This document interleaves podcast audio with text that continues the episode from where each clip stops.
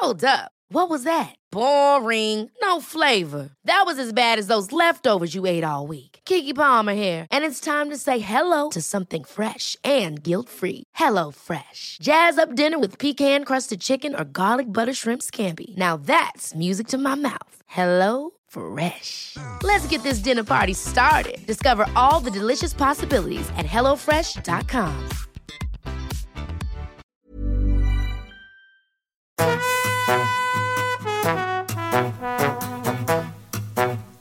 estás escuchando De piel a cabeza, un recorrido por tu salud con Ana y Rosa Molina.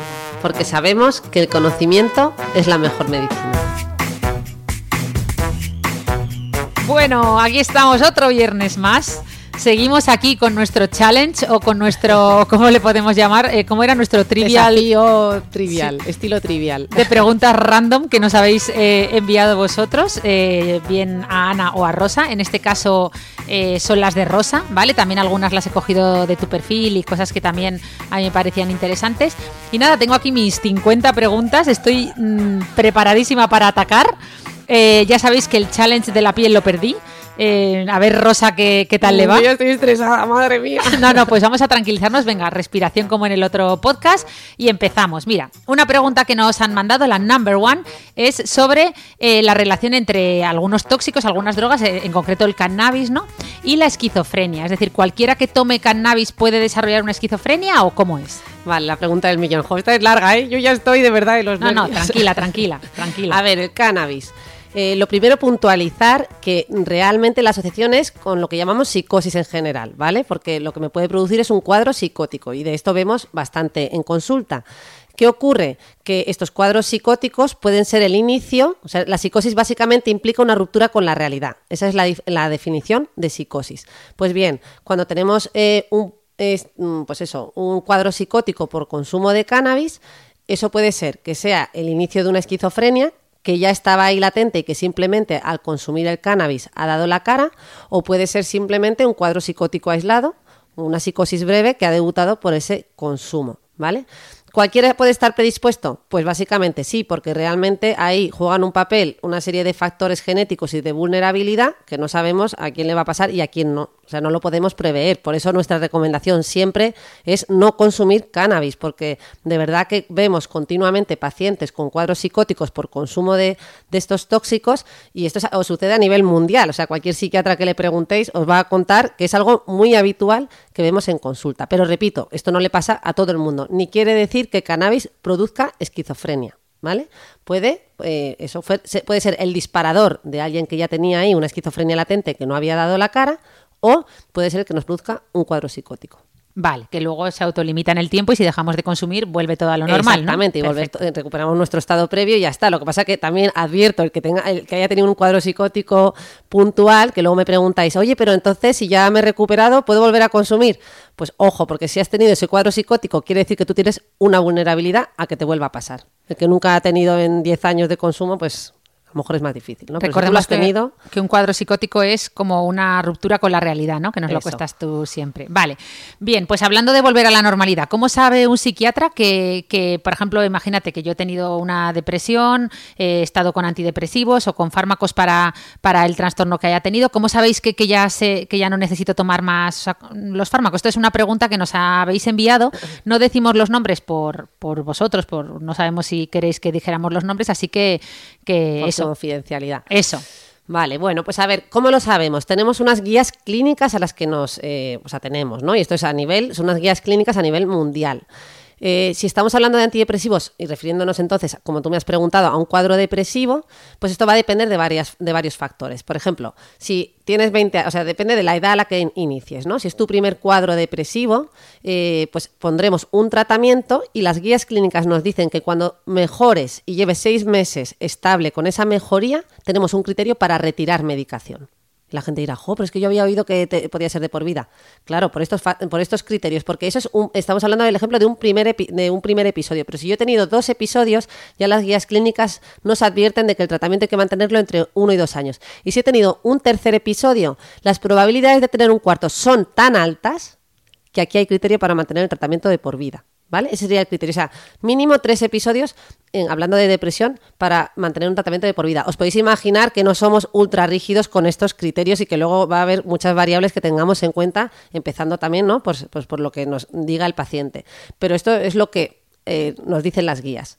Y os podéis imaginar que alguien que ha tenido seis episodios depresivos, ¿no? Pues casi, casi todos los psiquiatras recomendaremos que ese tratamiento se mantenga de por vida. Perfecto. Una pregunta que nos envían y que yo creo que ya la contestamos en algún episodio, creo que en el de Invierte en tu mente.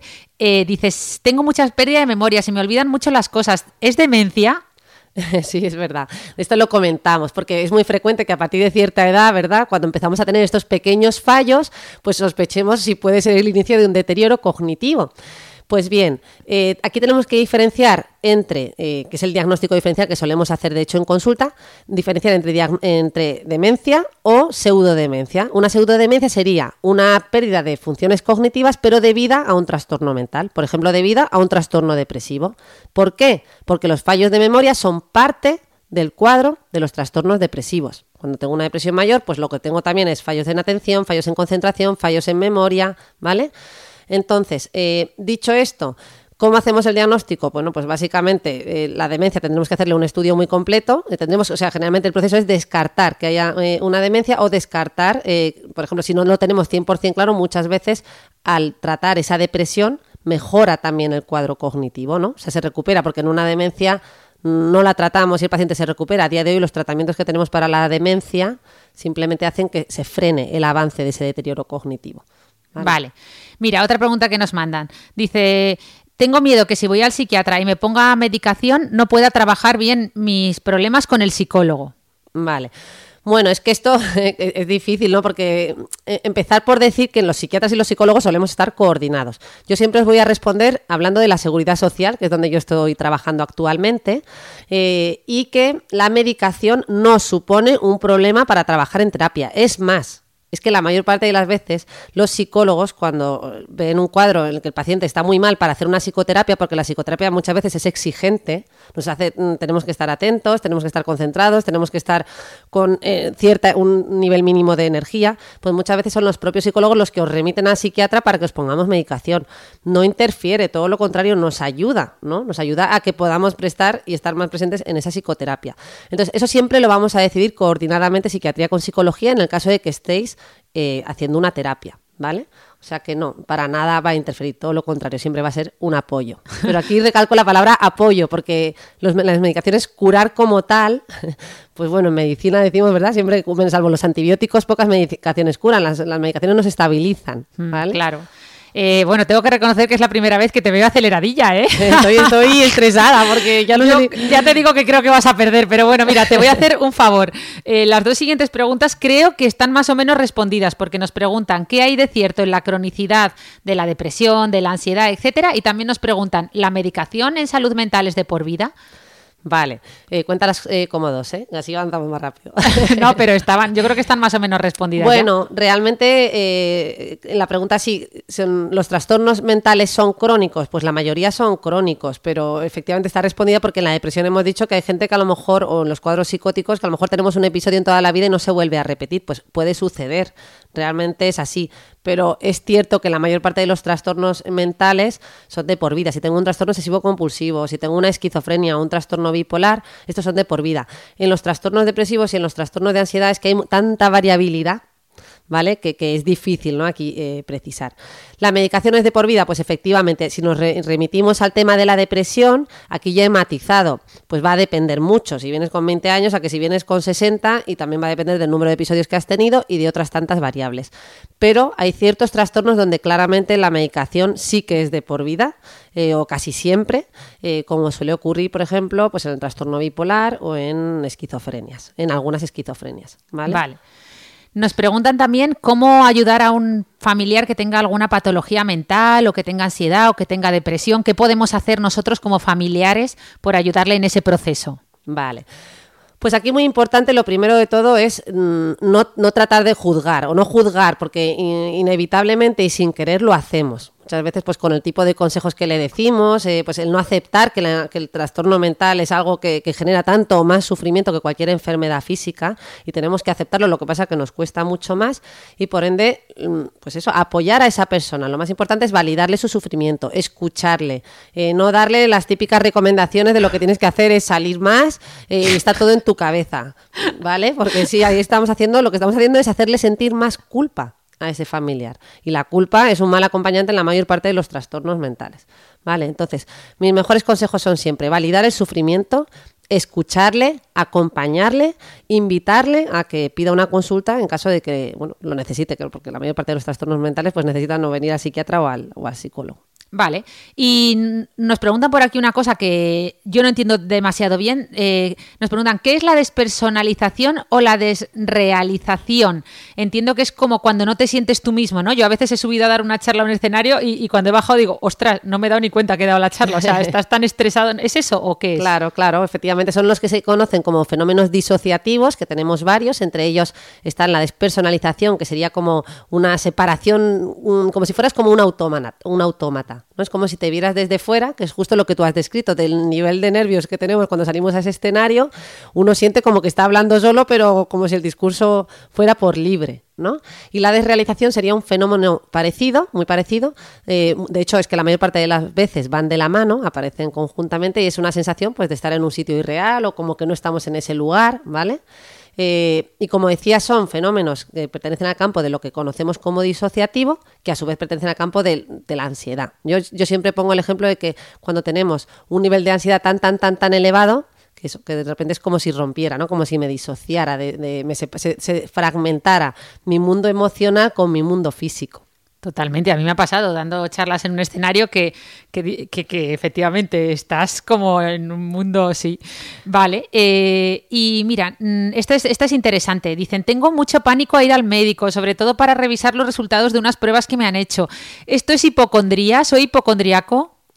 Pues eh, bueno, a ver, la hipocondría suele ser más bien un miedo a tener una enfermedad, que estamos convencidos, de hecho eh, decimos que, la idea del convencimiento que tienen estos pacientes con hipocondría es casi delirante, ¿no? porque es que estoy convencido de que tengo una enfermedad y entonces voy continuamente al médico a pedir pruebas, ¿vale? Fijaos que esto eh, lo digo porque muchas veces me decís eh, que tenéis miedo de ir al médico a pedir pruebas y casi al hipocondríaco mm, generalmente incluso no está tan convencido que dice, no, es que hazme pruebas porque estoy seguro de que lo tengo. Mm, a lo mejor ahí hablamos más de nosofobia, ¿no? Como un tipo de fobia a todo el mundo sanitario, en general, todo lo que le rodea, y es un pánico excesivo a que puedan eh, diagnosticarme algo, pero algo que, no, yo no estoy diciendo que lo tenga, ¿no? Como ocurre en el, en el sujeto o en la persona con, con hipocondría. Vale. Eh, nos preguntan si la personalidad es lo mismo que el carácter. Vale, aquí importante, importante. Pues fijaos que es que el carácter sería como una parte de la personalidad. Siempre decimos que la personalidad tiene como dos patitas. Eh, bueno, así de manera resumida, ¿no? Sería el, tempera lo que llamamos temperamento y lo que llamamos carácter. Pues bien, el temperamento sería como ese componente más biológico, el que traemos de fábrica, el de la genética, ¿no? Todos hemos visto a bebés que son como más nerviosos y bebés que son más tranquilotes. Esto, esto, desde que somos pequeñitos, los padres lo observan. Pues esa sería como una parte temperamental que heredamos. Y luego está la parte del carácter, que es la que conformamos con las experiencias que vamos teniendo a lo largo de la vida y también pues, eh, en relación a nuestro ambiente. Y de hecho esa es la parte más modificable. ¿Vale? Por eso no es correcto eso de decir, esta es una persona con mucho carácter, ¿no? Que bueno, que lo utilizamos así, claro. pero realmente mm, tenemos que distinguir que la personalidad está conformada por estas dos cosas. Qué bonito. Y que esa parte es la que podemos trabajar fundamentalmente con ese carácter, ¿no? El temperamento, pues bueno, nuestra esencia yo creo que al final también podría llegar a modificarse porque lo biológico, lo social, lo cultural interactúan continuamente eh, y por epigenética, ¿verdad? Que, también lo hemos comentado, podemos llegar a, conseguir pequeñas modificaciones, pero bueno, fundamentalmente el que más amoldamos o podemos amoldar desde luego es el carácter. O sea, cuando una persona se nos ponga a echar un ergúmeno, en vez de decirle qué carácter tienes, habría que decirle, pero qué temperamento tienes, ¿no? O algo así, ¿o qué? Pues bueno, también, sí, quizás sería un poquito más correcto. Vale.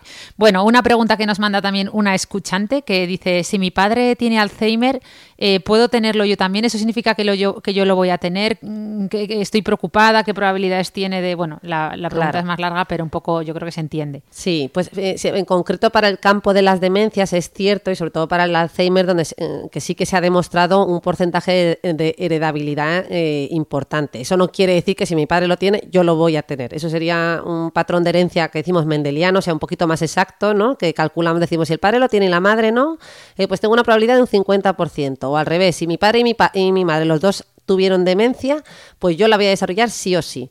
Pues esto no es así en el Alzheimer. Sí que hay una probabilidad eh, importante y tenemos y vamos a heredar una, pues eso, lo que llamaríamos una vulnerabilidad, pero no es garantía al 100%. O sea, desde luego vas a tener más posibilidades de tenerlo que alguien que no tiene ningún familiar con una enfermedad de Alzheimer. Vale. Nos pregunta una escuchante de 27 años. Estoy preocupada porque tengo algunos síntomas. Mm, ¿Es posible que con mi edad se pueda tener o me puedan diagnosticar un trastorno bipolar o un trastorno de la personalidad?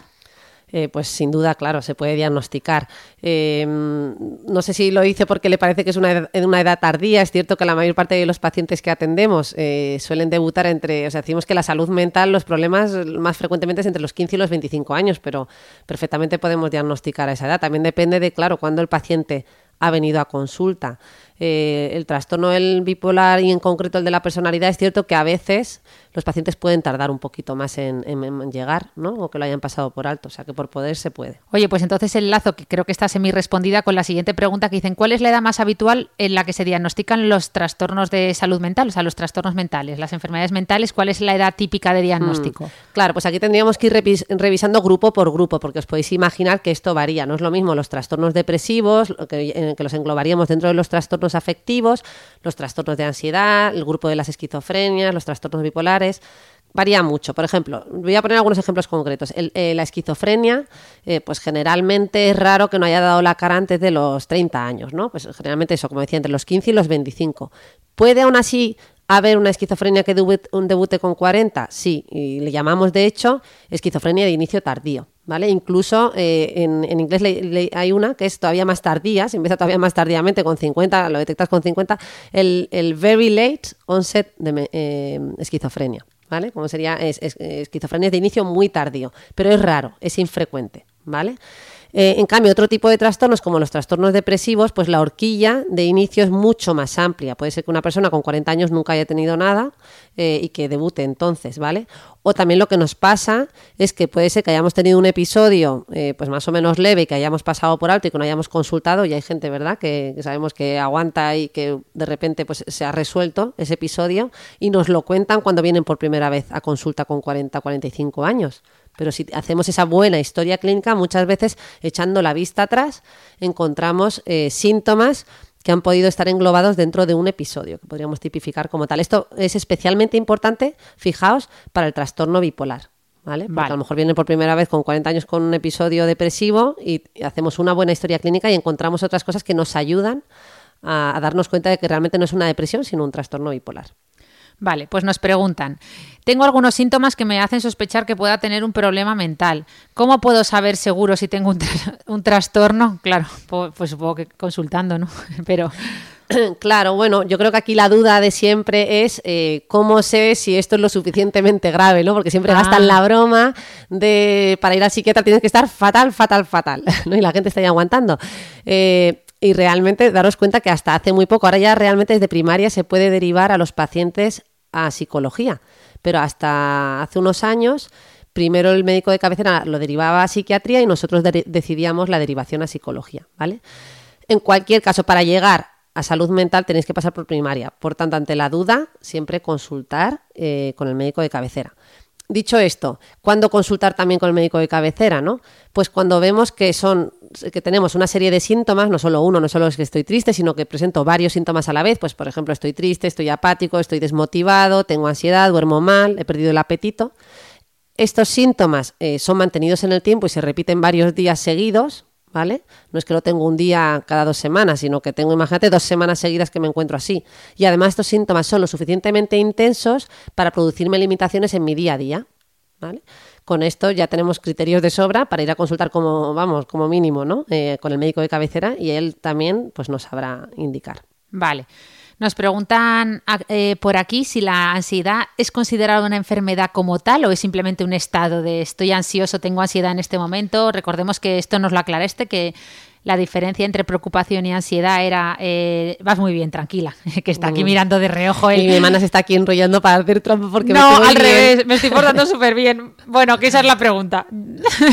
vale, pues entiendo que se refiere, ¿no? Si, sí, o sea, que si la ansiedad eh, es un trastorno o es algo pasajero, ¿no? Básicamente. Hmm es que podemos encontrar las dos cosas, porque la ansiedad yo siempre digo que es como un camaleón, porque se puede ocultar y presentar de cualquiera de las maneras que os podáis imaginar. De hecho, es que la ansiedad puede reproducir desde una crisis epiléptica, una sensación de infarto al corazón, eh, aparecer comorbidamente con un montón de trastornos mentales. Es decir, la podemos ver como síntoma o como trastorno principal. O sea, podemos verlo de mil maneras. Y además podemos verla no solo eso, sino que la podemos ver oculta en, otras eh, patologías o en, otras supuestas patologías, como decía, ¿no? Pues que la gente va o al dermatólogo eh, para consultar por una serie de lesiones eh, que a lo mejor son de origen psíquico en el sentido de que tienen que ver ¿no? con un cuadro de ansiedad muy elevado.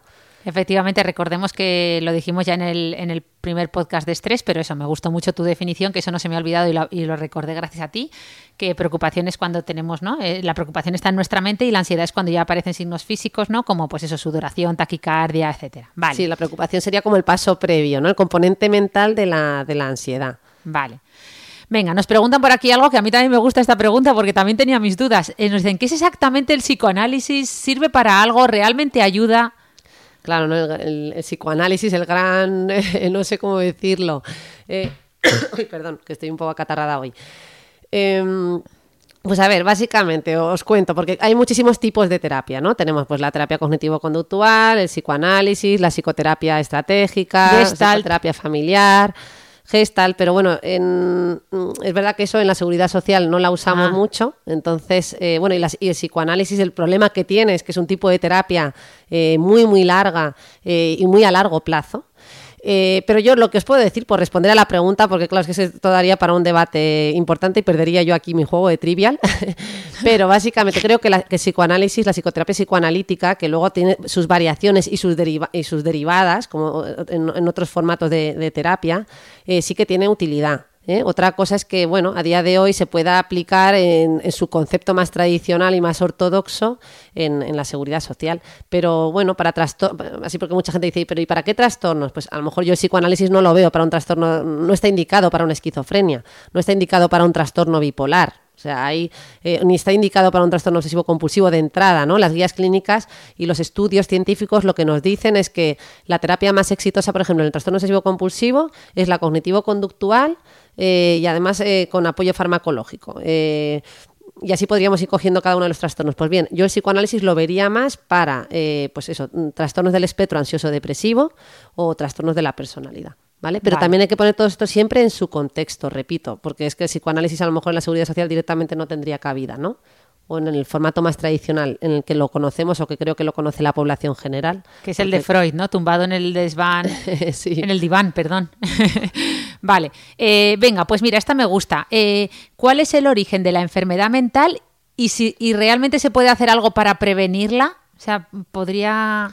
¿Podríamos prevenir de alguna manera el desarrollar una enfermedad mental? Sí, pues estas que sí es verdad que son dos en una casi, porque por un lado, ¿cuál es el origen de la enfermedad mental? Esto es súper importante para un montón de cosas que podamos hablar a posteriori.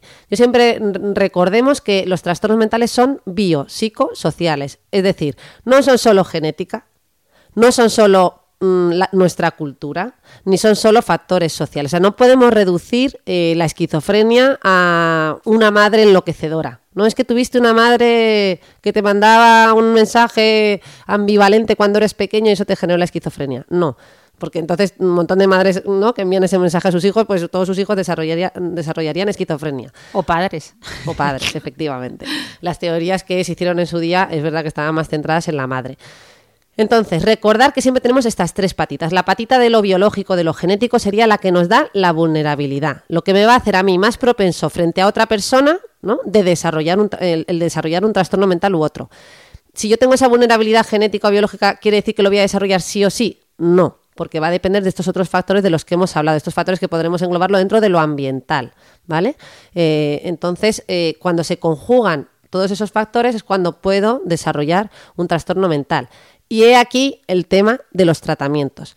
Por esto mismo, eh, en la mayor parte de los trastornos mm, no se curan como se curaría una enfermedad, una infección, que le pongo un antibiótico y automáticamente lo curo. En, la mayor parte de los casos necesitamos una intervención terapéutica y un apoyo farmacológico, ¿vale?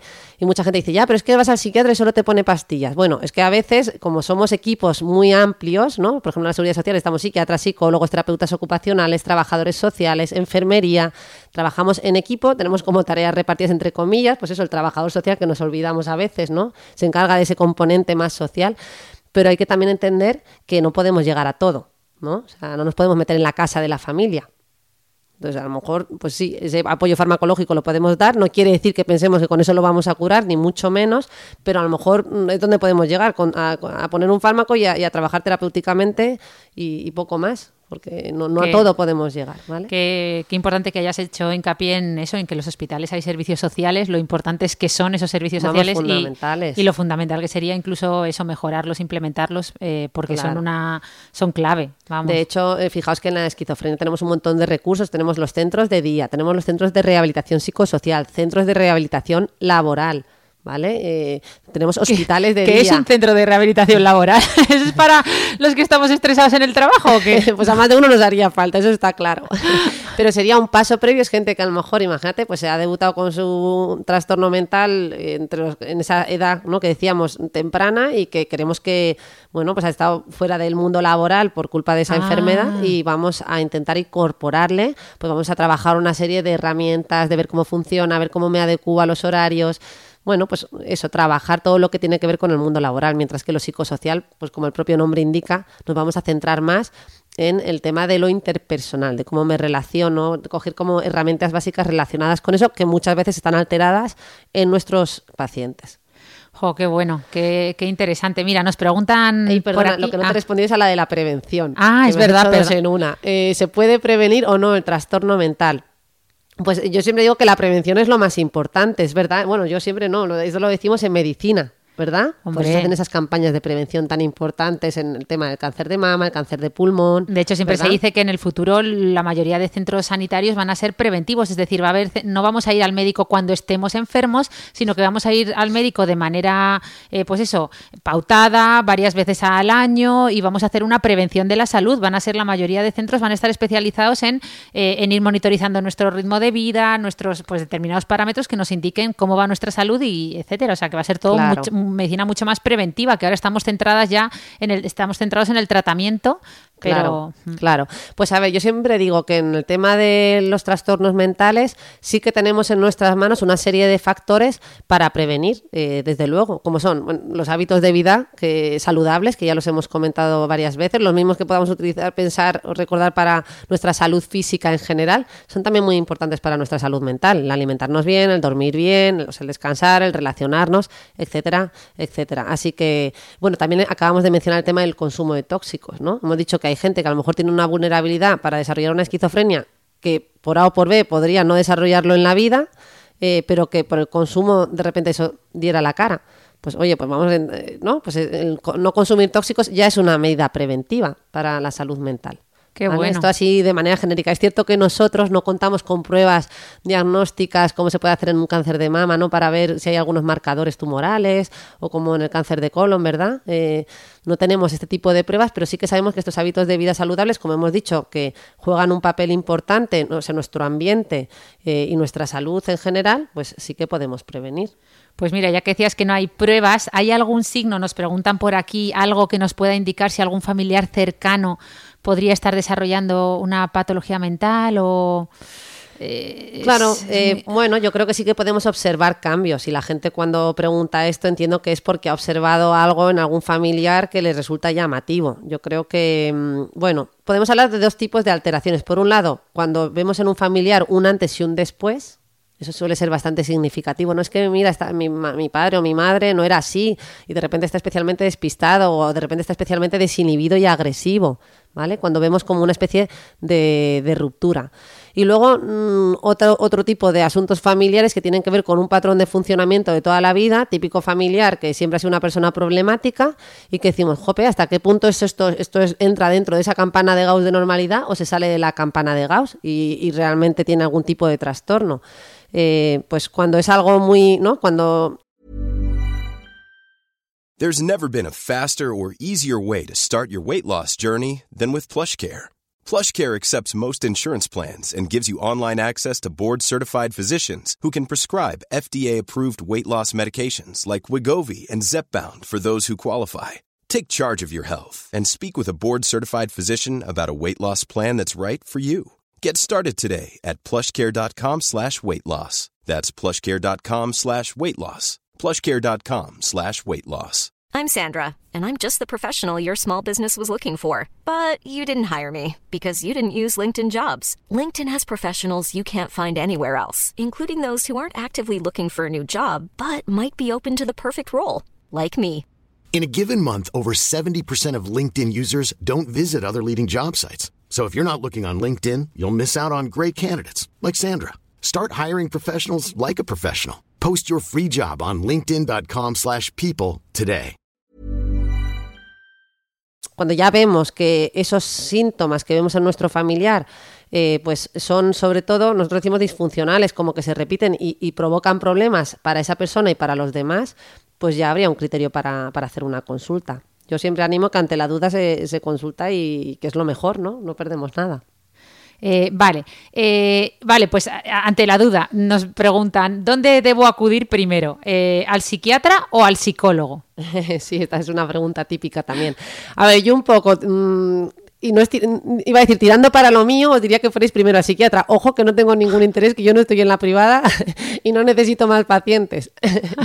Pero a ver, si lo digo, lo digo esto porque cuando sospechamos algún tipo de trastorno, perdón, como tenemos que diferenciar o sea, tenemos que hacer muchas veces eh, un diagnóstico diferenciar con la parte más médica, porque hemos comentado que cuando una persona viene por primera vez por un cuadro depresivo, por un trastorno de ansiedad o por un cuadro psicótico, realmente hay un mínimo de pruebas que tenemos que hacer. Una analítica en la que vemos pues, si hay una anemia que pueda justificar esa depresión, si hay una disminución de las hormonas tiroideas que pueda justificar esa depresión, eh, o si hay algún, yo qué sé, pues ha consumido tóxicos que justifiquen ese cuadro psicótico o lo que sea, ¿no? En definitiva como muchas veces hay que hacer ese diagnóstico diferencial, pues mm, casi a lo mejor ir al psiquiatra de entrada. Si es para algo más que ya sabemos que es para realizar una terapia, pues porque ya estamos diagnosticados y llevamos años en seguimiento por un cuadro ansioso depresivo, pues realmente buscar a alguien con formación psicoterapeuta, eh, psicoterapéutica, que por la mayor parte la- eh, es verdad que el gran porcentaje a lo mejor lo vamos a encontrar en el campo de la psicología, pero hay muchos psiquiatras que se han hecho la formación adecuada, eh, ampliada después de acabar eh, la especialización, pues también son terapeutas. ¿Vale? Y ahí ya Ah. decidir eh, el que más Qué nos curioso. guste. eso. Yo hubiera pensado siempre al psicólogo. No, o sea, fíjate que me gusta que hayas hecho esta aclaración. Parece como que el psicólogo es más accesible, ¿no? O hay más acceso, pero me, me No, gusta fíjate mucho que lo esto cómo lo has que, antiguamente, de hecho, es que los pacientes de- desde atención primaria venían primero al psiquiatra y luego ya nosotros, eh, por lo menos en la seguridad social, repito, en la privada obviamente tenemos accesible todo al que queramos ir, pero en la seguridad social primero venían al psiquiatra para ese diagnóstico diferencial. Ahora ya, como el médico de cabecera también hace ese primer despistaje, Ah, claro. pues ya ellos eh, pues pueden decir, oye, mira, esto claramente es directamente para psicología. Perfecto. Vale, pues hablando de relaciones, ya que hemos hablado entre relación psiquiatra, psiquiatría y psicología, eh, nos preguntan por aquí qué relación hay entre las alteraciones físicas y las mentales. Buah, pues un montón. Pues muchas, porque para empezar tenemos que recordar aquí que es que lo físico y lo mental es una línea divisoria que, que no podemos trazar. Eh, Eso es algo, esta, este, este gran debate que es ya, eh, filosófico ¿no? y que no hemos terminado todavía de resolver.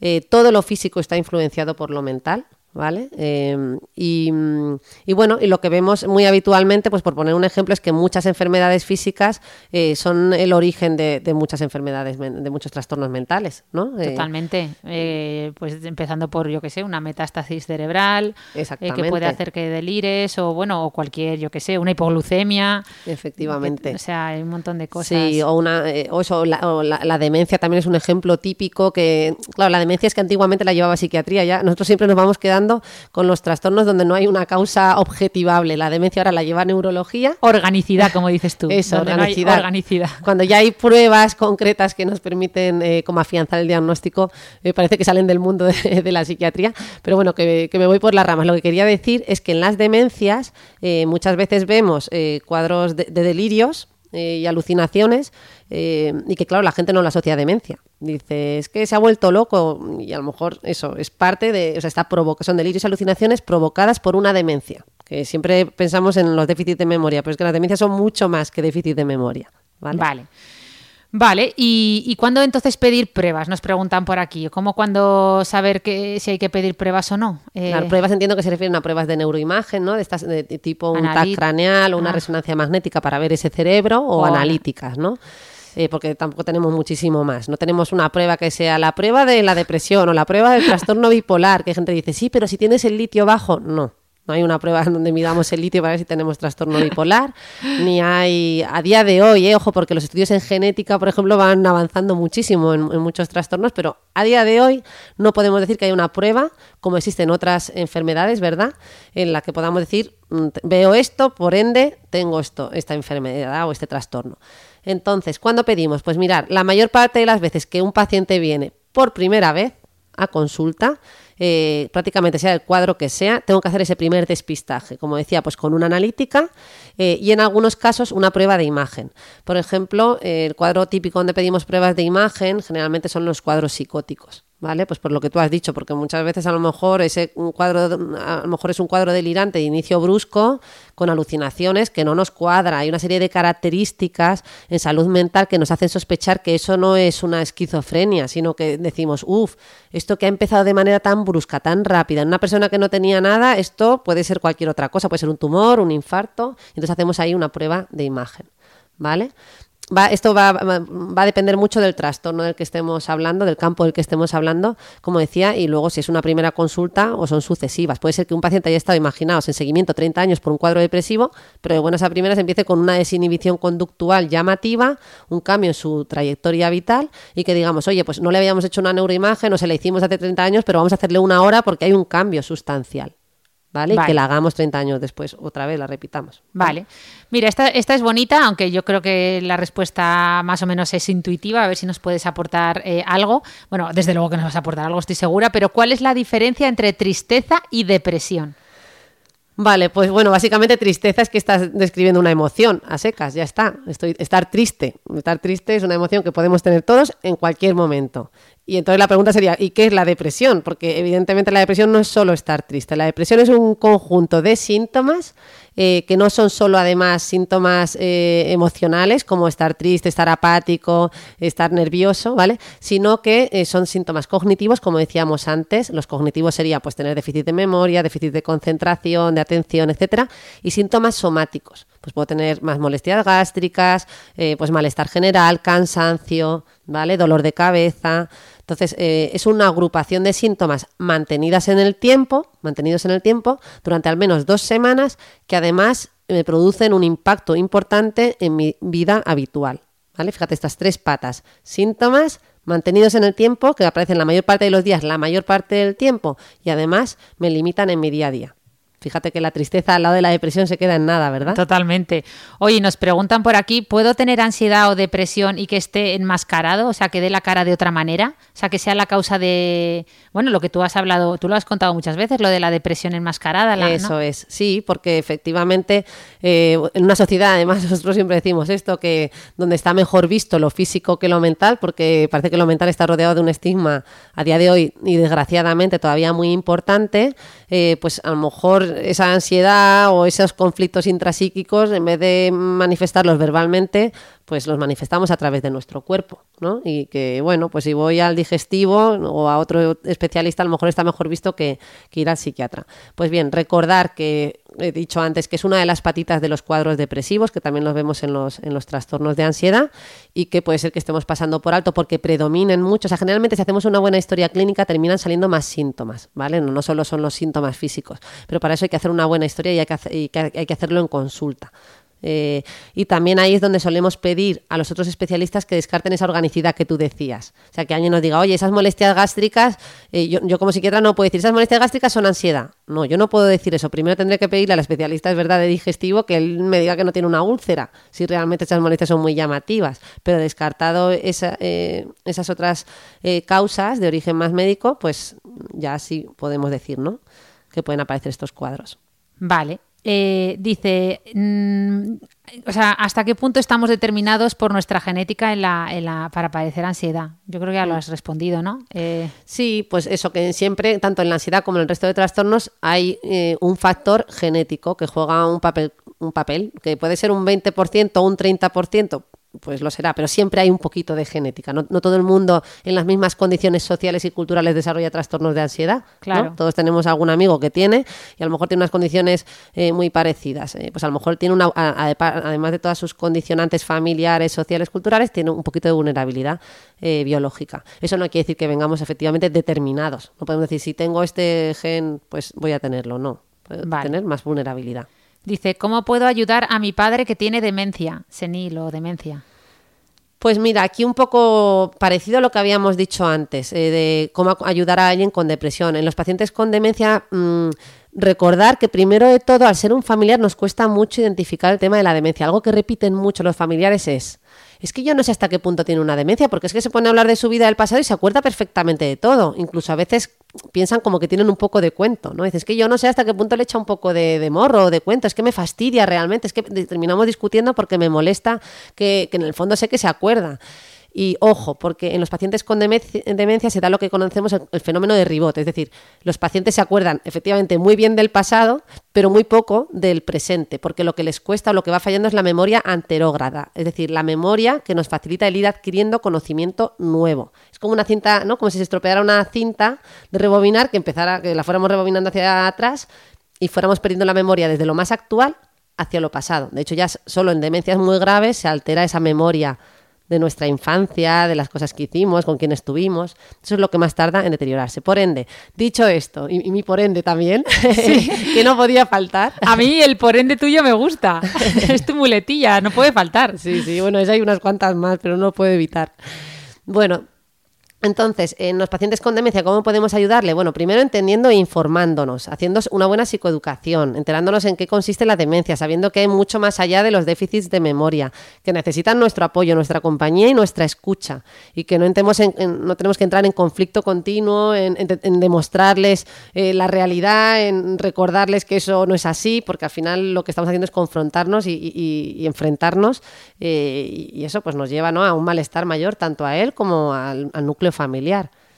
Vale, una, una, pregunta que, también me parece súper interesante. Eh, dice, ¿cómo afrontar la vida eh, cuando tienes una persona con discapacidad a tu cargo? Claro. Pues eh, desde luego, mm, el primer paso es la aceptación, ¿no? A partir de ahí es la palabra clave, que yo creo que entiendo que es un proceso que no, que no se hace de la noche a la mañana es un proceso duro, ¿no? Pues porque es una, es una, pues en muchas familias se desestructura por completo el, a lo mejor el ritmo de vida que llevábamos o cómo concebíamos la vida, cómo la esperábamos. Eh, como en todo hay muchos grados, porque en la discapacidad podéis imaginar que encontramos todo tipo de discapacidades, desde las cosas más leves a los cuadros más, más graves. Y bueno, yo creo que, que al final el ser humano está preparado para ser resiliente y hay que, y hay que saber, pues bueno, pues que, que, a lo mejor bueno, la gente le encuentra sentido a empezar una, una nueva vida junto a esa persona para ayudarle en, en, una, ¿no? en, un, en, en un formato que no, que no será totalmente desconocido y ajeno. Eh, porque no, nadie, muchas veces no, no, no pensamos que nos, que nos puede tocar. Y bueno, yo por mi experiencia también puedo decir que he trabajado en un centro con discapacidad intelectual. Eh, bueno, era una residencia donde los, las personas vivían allí, bueno, había de todas las edades, había desde había como una parte ya de menores, pero la mayor parte eran mayores de edad y, y estaban muy bien entre sus iguales y hacían un montón de actividades y mantenían sus relaciones interpersonales.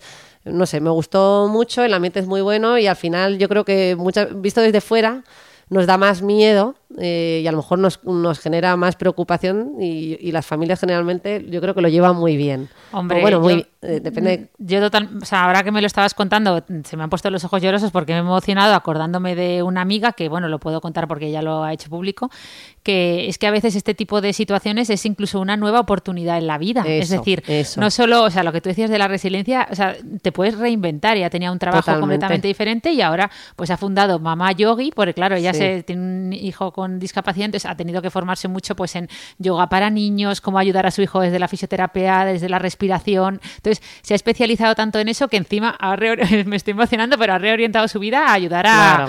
a otros niños y es su nueva profesión y, y- y es maravilloso. De hecho, os invito a que la sigáis, Mamá Yogi, la tenéis en Claro. redes y Y a lo mejor su vida tiene, a lo mejor, ¿no? Ella posiblemente iba mm, con mucha más satisfacción que otras personas que no tienen un familiar con discapacidad, porque a lo mejor ha caído en la cuenta de ciertas cosas que no veía antes, nos, nos trae un poco, nos pone los pies en la tierra, yo creo, Sí. eh, este tipo de situaciones.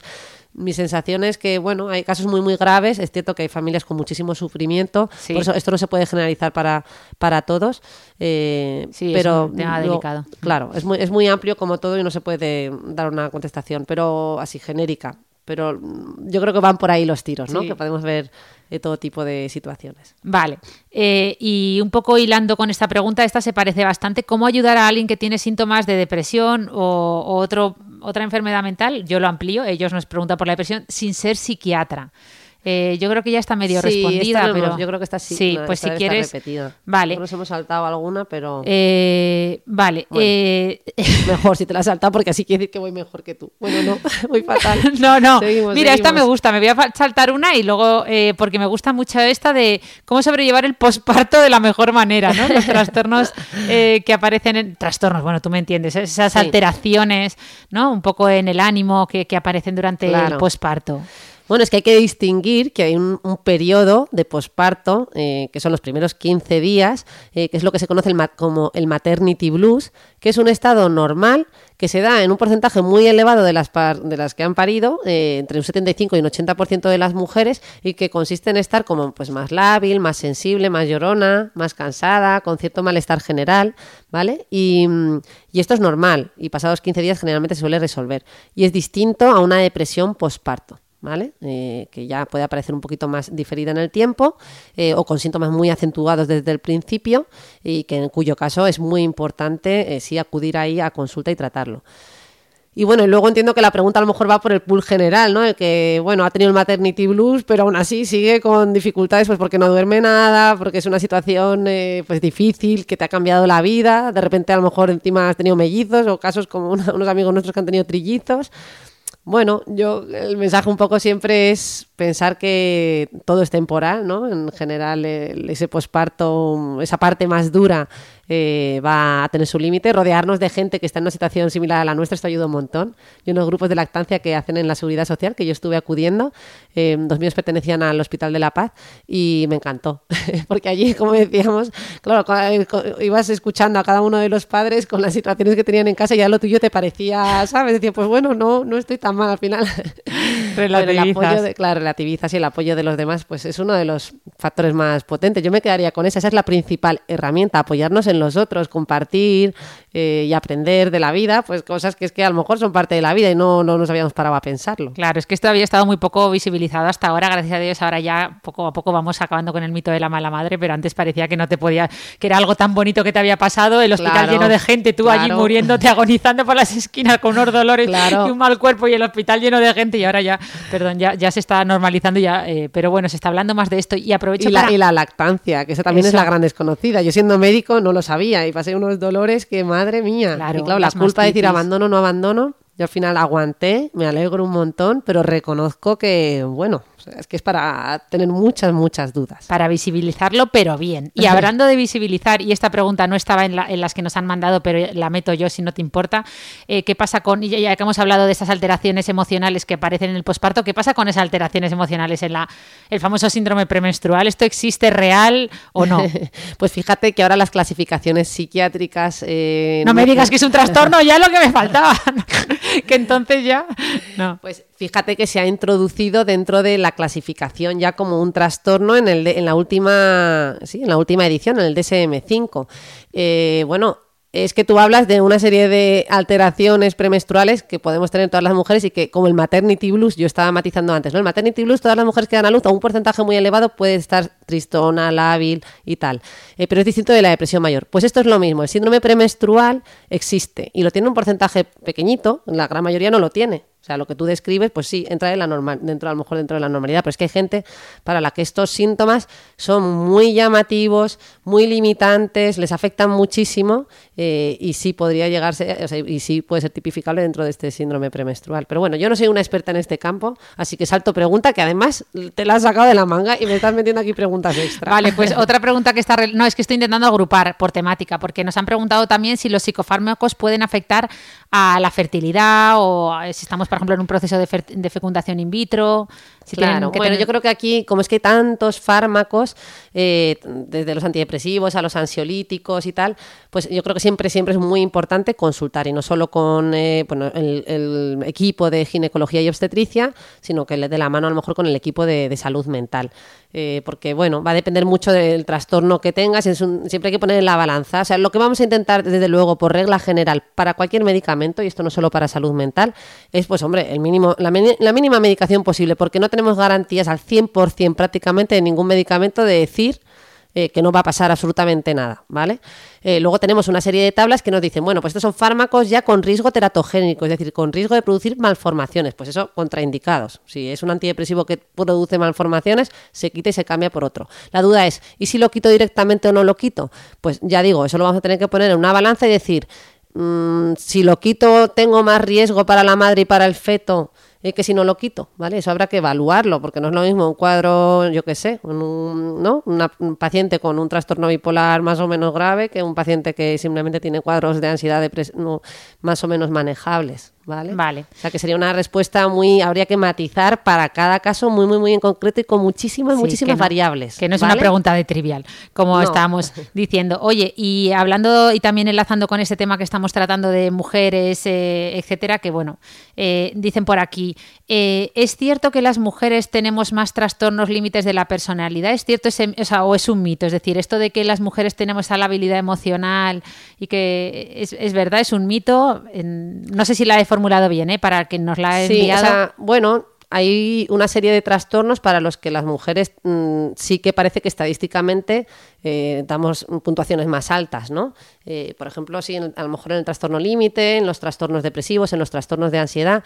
Lo que pasa es que esto no está del todo claro. O sea, desde luego parece que hay factores biológicos, pues como puede ser el factor hormonal, ¿no? Hemos hablado antes de del síndrome premenstrual, hemos hablado del tema del posparto, esas hormonas están ahí, no podemos ignorarlas, es una diferencia que tenemos.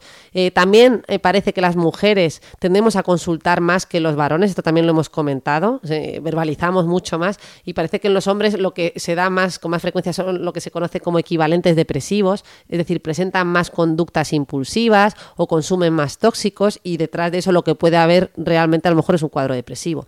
Como eso al 100% no lo podemos controlar, todas estas variables, y os podría decir más, eh, pues bueno, a día de hoy sí que las estadísticas nos dicen que hay unos trastornos que se manifiestan más en mujeres que en hombres. Lo que yo no sé si de aquí a unos años, cuando ya lleguemos a un nivel de análisis mm, muy, muy, muy, muy afinado, pues este tipo de equivalentes depresivos nos digan que no es así. ¿Vale?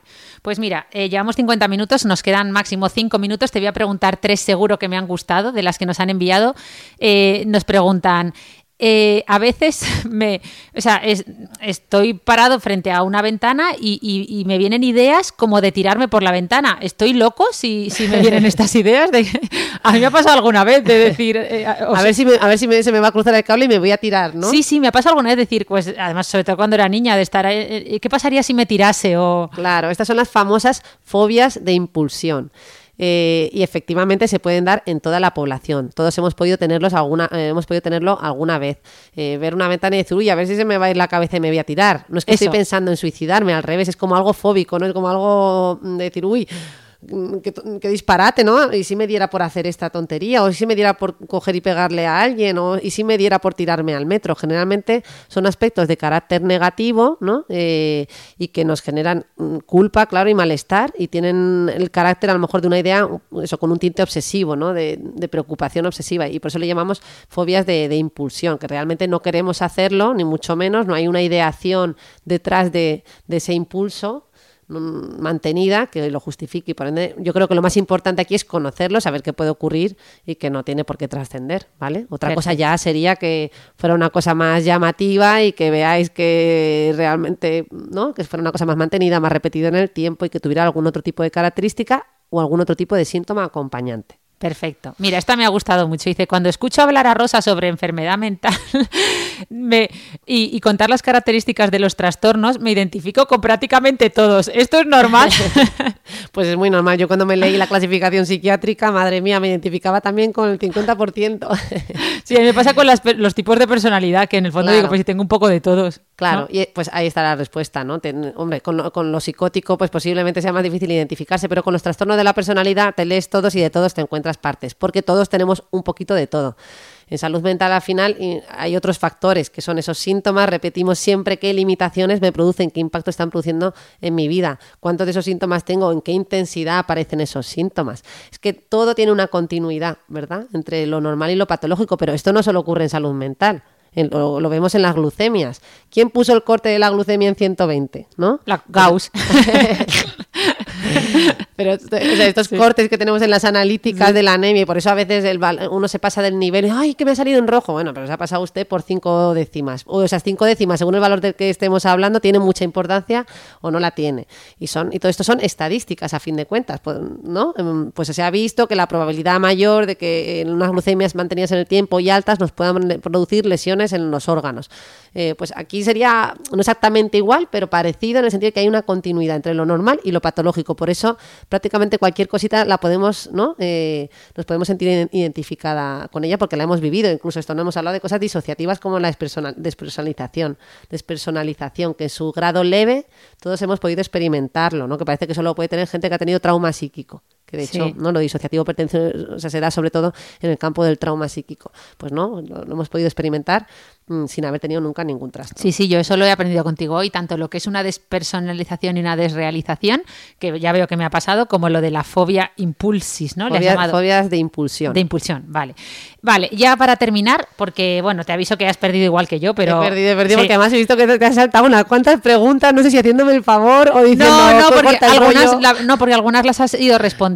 Eh, entonces, para, no, para no redundar, para no rumiar lo mismo, eh, eh, te pregunto la última, que justo nos pregunta, dice, tengo muchos pensamientos de rumiación, ¿cómo los puedo evitar? Y esto me ha recordado esta, esta semana que estaba leyendo un libro que hablaba de estas teorías, ¿no? Del el, oso blanco o algo así, el, oso polar. O sea que como unos investigadores, ahora no recuerdo quién, pero lo pondré en las notas del podcast, que demostraron que cuanto más piensas en algo, o sea, cuanto más quieres dejar de pensar en algo, más difícil es. Claro, porque yo siempre pongo un símil, que es, imaginaos que estamos en, lo alto de una montaña llena de nieve y que, y que bajáramos por esa montaña de nieve caminando y todos los días bajáramos por ese mismo camino. Como es una senda que ya hemos hecho, pues cada vez esa senda se haría más profunda y cada vez nos resultaría más cómodo ir por ese camino pues a la mente le sucede lo mismo. Al final pensar que nuestros pensamientos ah, tienen un respaldo ahí físico y la rumiación, pues eso, a, nivel mental es como si estuviéramos eh, produciendo o activando todo el tiempo el mismo circuito cerebral, entre comillas, ¿vale? Eh, entonces, pues cuanto más repitamos el pensamiento, más va a tender a, repetir, se le va a resultar más fácil. Por eso, eh, y encima, cuanto más trato de luchar contra eso desde lo cognitivo, es decir, simplemente pensando lo de no pienses en esto, no pienses en un elefante azul, y automáticamente más lo, más lo piensas. Por eso lo mejor es abordarlo desde lo conductual es decir, haciendo cosas diferentes, haciendo cosas que nos permitan distraer la mente o utilizando estrategias conductuales como puede ser esta que comentamos en algún podcast ya, que es la de coger una libreta, reservar un horario estructurado, puede resultar absurdo, pero es tan absurdo que funciona, eh, para pensar en esas eh, preocupaciones, ¿no? Decir, venga, pues todos los días de 6 a 7 me voy a sentar delante de mi libreta y a rumiar, ¿vale? Venga, una hora de rumiación diaria.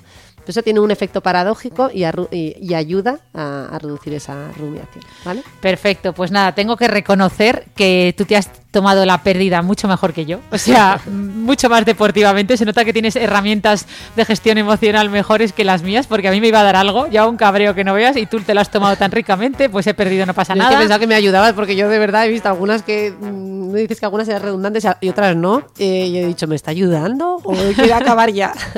Nada, nada. Si os gusta este formato de preguntas, respuestas rápidas, entre comillas lo de rápidas, Sí. eh, nos lo decís, nos lo hacéis saber. Si os ha gustado, por favor, compartirlo con alguien a quien creáis que le pueda ayudar, ayudarnos a visibilizar eh, la enfermedad mental, también la piel, el cuidado de la piel y la salud en general, la medicina que Salud, ese es el término, salud en general. eso.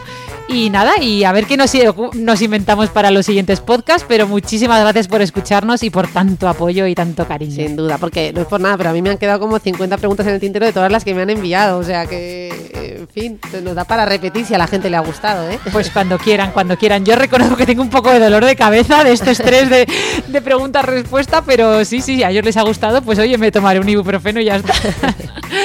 bueno, Bueno, un hasta beso, hasta la Adiós. próxima. Adiós, adiós.